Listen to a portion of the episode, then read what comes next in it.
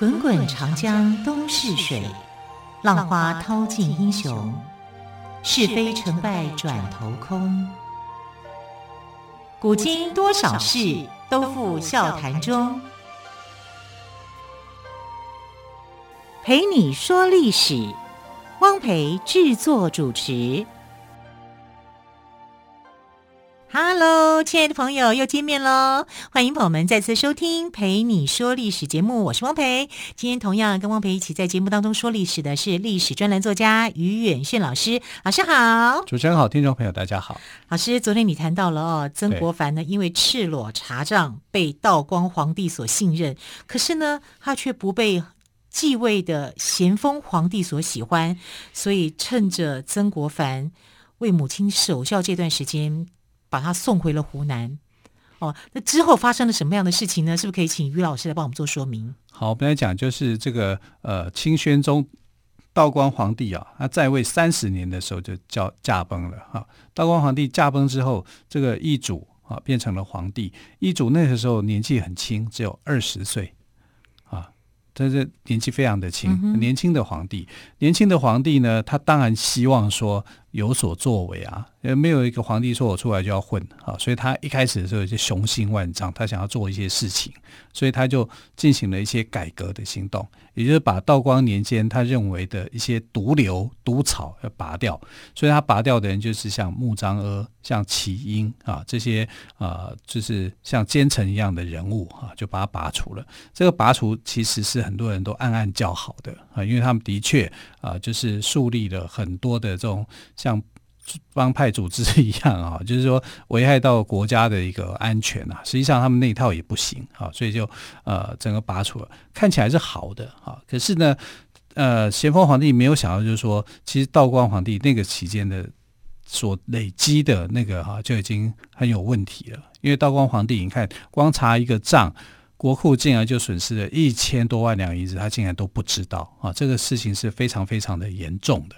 所以他就呃想有一些新的方法、新的制度，因为年轻皇帝嘛，总是想要展现自己的这一面哈，所以他就鼓励广开谏言啊，就是说你要呃这些大臣们，你们所要做的一些什么事情，不要说啊、呃、皇帝英明，皇帝怎么样怎么样，不要拍马屁，你们想说什么就说什么，然后有一些什么问题，我们可以开诚布公啊进行检讨，做一些改革。可是但你是这样子讲。但其实皇帝爱听的还是什么话？还是那些拍马屁的话啊！所以呃，这个曾国藩呢啊，他就想，既然你要广开言路，好吧，既然你要广开言路，我就把我真正想要讲的话，我就跟你说了，我就不说歌功颂德的那一套话啊！所以曾国藩他当他在官场这么多年，他都没有体悟到这一点吗？他都没有体悟到皇帝只想听他想听的话这件事情吗？其实他知道啊。嗯但是他就不想讲那些话，嗯、啊，他觉得我讲这些话，国家会改变吗？啊，应该不会啊，所以他就决定，对，他正直，他就决定啊，要当一个乌鸦，讲你不想听的话啊。但哪些是他不想听的话呢？其实咸丰皇帝本来就对他有意见了，你跟穆彰阿走那么近啊，我已经，你已经，我还愿意用你，你已经偷笑了，对不对？可是他就是咸丰皇帝，其实对。曾国藩是有意见的啊，那有意见以后呢，那你又对着他，你又不愿意说一些好话啊，每天像乌鸦一样，他就说这个皇帝呢要广开言路，他也当过言官呐啊，他当言官的时候还查账嘛啊，这件事情呃让让道光皇帝很印象很深刻，然后他就觉得咸丰皇帝哦只只爱说大话啊，然后讲一些东西都流于形式。然后他很重视细碎的那个细节，可是你又看不到一个整个大局的一个规划。然后前头他还跟他讲说，太平天国啊，虽然远在湖啊两广啊广东广西这边活动，可是它可能会是一个很重要的一个呃民变，不小心处理它就会变变成民变，要赶快去镇压。皇帝也觉得那不过就是一个地方小事，对对，还没有放在眼里。所以他就觉得你这样子根本不行嘛，啊，就很你一来你皇帝看不起我，可是你做的东西你又那么爱讲大话，我讲实话就说出去了，说出去了以后，这个奏折上去皇帝那里，你是咸丰皇帝，你会怎么想？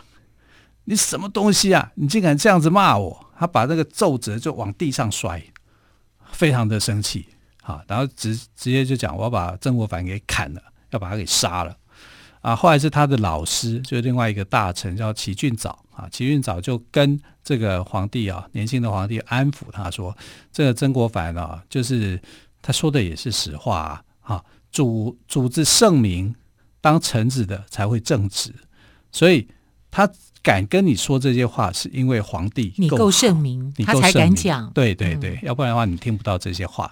哇，这个人太棒了，很棒啊，很懂得怎么安抚皇帝。对对对，他就是安抚他啊。然后后来，呃，咸丰皇帝就，就冷静了哦。对，冷静以后，他反而升了这个曾国藩的官，反而升官呢。哇！可是你想想看，君臣之间会不会又有隔阂？还是会有啊，会有啊，因为呃，曾国藩不是齐俊藻。他跟咸丰没有建立这样的关系嘛？他们没有革命情感，他没有革命情感，啊，所以呃，咸丰皇帝表面上虽然升他的官，但其实是讨厌他的，讨厌他的他要找机会哈，就是说呃，让你这个不要在这个位置上面，我要去提拔我想要提拔的人，哈，建立我自己咸丰皇帝的这个人脉跟我的一个班底。那后来曾国藩的母亲去世了，那去世重大。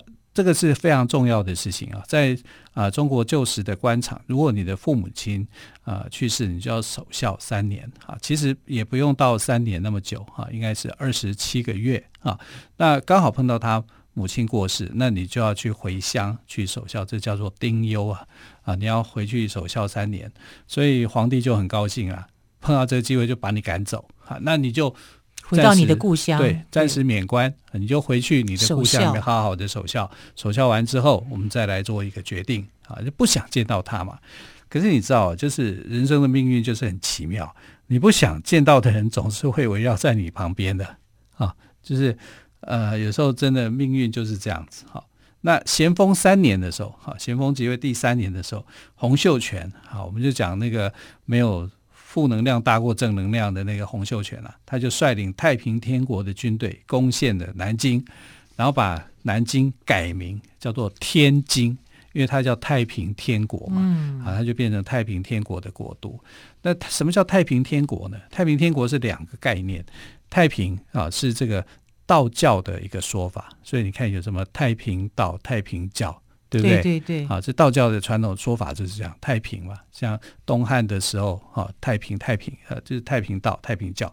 那天国是什么？天国是后来的观念，天国近了，天国来了。你看，你会想到哪一个教？基督教。基督教啊，对啊，所以。太平天国是融合了道教跟基督教的教义所形成的一个国家的名称。可是我很意外，它竟然成能够发展成一个气候，哎，呃，能够发展气候，就是因为当时的两广的地区，广东、广西这边是比较贫苦的啊，然后受到觉得受到政府的压迫，那平民呃没有出路，然后呃太平天国来传道的时候，就感觉有点希望这样，对，他会讲说。人是平等的，在呃这个上帝耶和华底下，他看他的子民都是平等的、嗯、啊，就这样子去激励打动人心，对，打动人心啊。那太平天国有点不东不西啊，啊，因为他就不是真正的基督教，它就是一个宣传的小册子。小册子里面所提的一些呃关于呃圣经上面的一个教导的原则，好，可是它是被写成小册子的，所以你也不是真正的去了解说圣经的想法，好，呃，圣经里面有新约全书、旧约全书，其实洪秀全都没看过，好，他他就是截取了那个小小册子的一个精华，自己创了一个叫做拜上帝会。啊，拜上帝会的这个组织，然后去进行传教啊。那其实有很多是做医疗，做一些贫困的救助。那当然就很吸引了很多的当地的民众哈、啊、来参加，而且当地的民众多半都是客家人哦，啊，客家人比较多，因为洪秀全本身是客家人。啊，所以客家人的造反运动最大的就是太平天国，这一乱就是十四年，十四年，那很久哎，很久很久，而且呃，太平天国跟清军彼此作战，死亡的人数超过了一亿，一亿人啊，对，也就是当时的差不多百分之二十五的人口是消失的，因为战乱的消失。好，这个是很多书上啊没有提到的哈，因为不敢把这样的一个伤痛的事情说出来，非常的惨烈啊。那不管是哪一方去杀都很惨，对啊，就是太平天国杀清军，或者是清军杀太平天国，都是非常惨的。嗯哼，那。在这个曾国藩，你看哦，当年他就在奏折里面要求咸丰皇帝要注意要注意太平天国，那时候还没有成气候，还没成气候，嗯、结果没想到三年咸丰三年的时间啊，太平天国就把南京，他是一路打哦，广东广西这样一路打，打到南拿南京，把南京给攻陷，嗯、但还好没有打到北京啦，啊，因为呃，他就在这边固守，然后建立一个所谓的城市啊，一个国家。但洪秀全自己野心就是想要当皇帝嘛，就是自己一个人的野心就是太大了。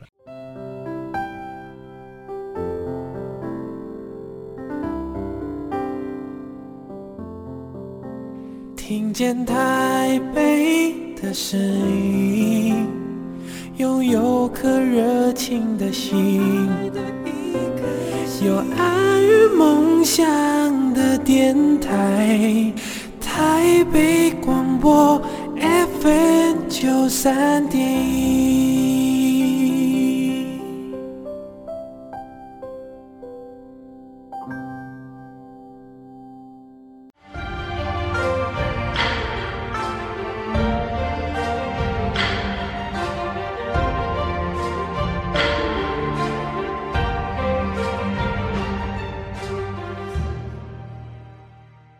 这里是台北广播电台，我是汪培。今天呢，邀请特别来宾，同样是于远炫老师。老师好，主持人好。好，我们刚刚谈到了哦，曾国藩他已经因为为母守孝，他回到了他的家乡湖南。可是这个时候，太平天国已经攻陷了南京，并且把南京改为天津。对，天是天上的天，京呢就是京都的京哦。京我怕听众朋友会误会哦，是天津市，嗯、是天京。那么之后有发生什么事情吗？其实这个对这个咸丰皇帝来讲就是一个很大的打击啊！啊，那这个时候怎么办呢？他的部队能打仗吗？也就是清朝的部队能打仗吗？清朝部队有两种，一种叫八旗，一种叫绿营。八旗就他们子弟兵嘛。呃，八旗就是这个满清的原来的这个部队嘛，什么镶黄旗，对对对，啊，正黄、镶黄啊，啊，正红、镶镶红啊之类的这个八旗。可是八旗入关以后，就是进入中原以后变腐败了。啊，因为他没有以前那么样的精锐了啊，他过得很好的生活，每个过得公子哥似的，所以八旗的兵没有办法打仗啊，他们已经腐败到底了。那另外一个绿营呢？绿营是什么什么兵种呢？绿营就是当时的明朝的军队啊，明朝军队呃就是被清军打败啊，但是他还是军人的一个身份，他被组织成为这个呃汉人的军队。呃，八旗兵都不能打了，绿旗兵能打吗？也不行。啊，两边都是很腐败的，甚至是非常的油条的。那政府军队不能打仗的情况之下，咸丰皇帝怎么办？我国家要有人保卫啊，难道就就被就被变成了太平天国吗？被太平天国取代吗？如果被太平天国取代，可能也是一件好事啦。但是清朝不愿意嘛，一定是这样子哈。所以呃，当时这个呃，因为丁忧的关系，所以曾国藩回到湖南。那时候的咸丰皇帝就下了一道命令，就要求那些在各地哈的地方官员，还有或者是因为呃父亲母亲的呃丧事丁忧的哈这些官员呢，要在你们自己的各自的地区去招募乡勇来抵抗这个太平天国的军队。为什么要这样做？因为地方政府的军力哈，中央政府的军力不够，所以我希望去募集一些所谓的。呃，义军啊，来共同来抵抗，也就是全国皆军一样啊，来抵抗这样的一个问题。那曾国藩接到这个命令以后，他开始哈就去组织湘军。一开始他也不是组织湘军呐，啊，但是你要去想说，我这个不是政府的军队哦，我这个是私人的军队，我要组组织这些乡勇来对抗。那乡勇对抗，你叫人家打仗，你要不要给钱？一定要的。啊，你要给他给他薪水啊，给他钱啊，啊，不然他不会帮你打仗的。没有人说啊，我为了救国家，所以我我愿意哈，就是啊饿肚子去帮你打仗，没有这件事情啊。那当时接到这个咸丰皇帝命令的官员啊，大概有五十几个人，不是只有曾国藩接到啊，是有很多人都接到这个命令啊。所以本来曾国藩应该是被讨厌的，可是这个时候又被重用了啊，就是你要去保卫湖南。啊，意思就是这样。太平天国如果打湖南的话，你要守住湖南啊。那守住湖南，呃，正规军没有帮办法帮助你，你要组织义军啊。所以，那去哪里找人呢？呃，就要找人呐、啊。哦、那找人的话，就像你刚刚讲的、啊，你也会有疑惑，我怎么样找人？我要有钱嘛啊。所以他就去找了当地的乡绅，啊，就跟那些呃有钱人讲说。如果今天你不帮我，你不给我捐钱的话，太平天国会把你的钱都给抢走了。对，他很聪明哎，就这样子讲，好，就是说希望这些哈乡绅们来帮他，有钱出钱，有力出力啊，我能够去找一起保家卫国。对，我就募集一些乡勇哈来保家卫国，所以。这个就是为什么到那个湘军开始以后，有各地的乡勇哈，就会产生，他们叫乡勇哦，勇士的勇，勇士的勇啊。对，因为他们不是正规军，他不能叫做湘军。湘军这个名称是在咸丰十一年的时候啊，就是说他们进攻到安庆这个地方，南京就天津城的外围一个安庆的城市以后，才被列为军队。就到咸丰十一年的时候，才有湘军的组织。在咸丰十一年以前，还没有公开叫乡勇啊，就是召集一些乡勇民兵啦啊，那些民兵团练来保家卫国啊，意思是这样子。那钱由谁出？中央没有出，军队没有出，是你要自己去找那些去募款吗？对，去募款，去募款去出，然后找。哦，那这样很不容易，你又要训练乡勇，对又要去募款，对。你要找到足够的人呢？是啊，所以人一定不多啊。所以一开始的时候，几百个、几千个，慢慢发展的啊，他的人员并不多，而且你还要训练出能够打仗的精锐，那就更难了啊。所以他呃，但是曾国藩就觉得说，呃，我要用正正义的力量来号召，啊，号召来对抗太平天国，因为太平天国是邪恶的啊。因为太平天国到哪里，他做的一件事情就是把孔庙给拆了，把庙给拆了。我们不信庙的，我们信基督的啊！但但是你的基督又不是真正的基督啊，就是这样的莫名其妙。他破坏了很多的这种中国的传统的文化啊，破坏的非常的严重啊！所以这些乡绅们哈，听了曾国藩的话，也愿意出钱啊，来这个组织一个部队来保护自己的权益了。那这支部队呢，就是后来的湘军呐，但是在当时只能称为叫做湘勇。勇那湘勇的待遇哦，其实比正规军还好啊，因为如果不好的话，就没人想要来了啊。所以正规军当时的绿旗或八营，主要以绿旗为主啊啊，绿营为主哈。绿营的当时的这个收入一个月是二两银子啊，两两银子，那他就是他的 double，那就是四两。嗯，这一定会成功，啊、因为四两拨千斤。那一定要福利待遇好嘛，福利待遇所以才有人来参加呀。对呀，啊，然后这个可是你这个军队就变成是你私人的军队，因为不是政府军，不是政府军啊。不，那我要是政府军，我会抗议啊！为什么他们私人的军队的钱比我多两倍？对，你说对了。啊，你非常的 有想法，所以当时的后来，因为你需要训练的时候，你还是要去找地方政府合作啊。你地方政府合作的时候，你就是一定会碰上绿营的这些单位嘛，你会跟原来的这个政府军去谈合作、谈训练的时候，大家就会吃味啊。我才两两银子，你四两银子，那、啊、凭什么我这边要借你训练，那边要怎么样？就大家就会变成不和啊，就是。督府之间，哈，各各地各地区之间，在做这种军队的交流团练的时候，有很大很大的冲突，的确是有很大的冲突。所以，呃，曾国藩在训练湘军的时候，不是我们所想象中的那么容易的啊。包括正规的这个地方军啊，他们会反弹啊，他会觉得说，你凭什么待遇比我还好？然后你待遇比我还好，你还要抢我的地盘，还要怎么样？可是问题是，他们不打仗啊。正规这些训练出来的这乡勇是真的要去打仗的。他要打仗的时候，他们就躲起来了。等于是我只要钱，我不要打仗，这怎么可以呢？那怎么办呢？对啊，就还是让那些募集来的乡勇去打仗啊，因为他们有这样的一个责任，他们的他们的责任心是很强的。那一开始的时候，责任心是很低的啊，因为你从各地招来的各种人都有。各种人都有，就水准不齐。水准不齐的时候，这个曾国藩就认为说，这样我训练不出来啊。但我训练不出来的时候怎么办呢？我怎么，上战场？对，我怎么样让我要的这些湘军哈乡勇们能够团结？所以他就想出了一招：我我用的这些士兵干部级以上的，一定是我的亲信啊，我的自己人。但是我如果要用的这些士兵的话，我也要有一些。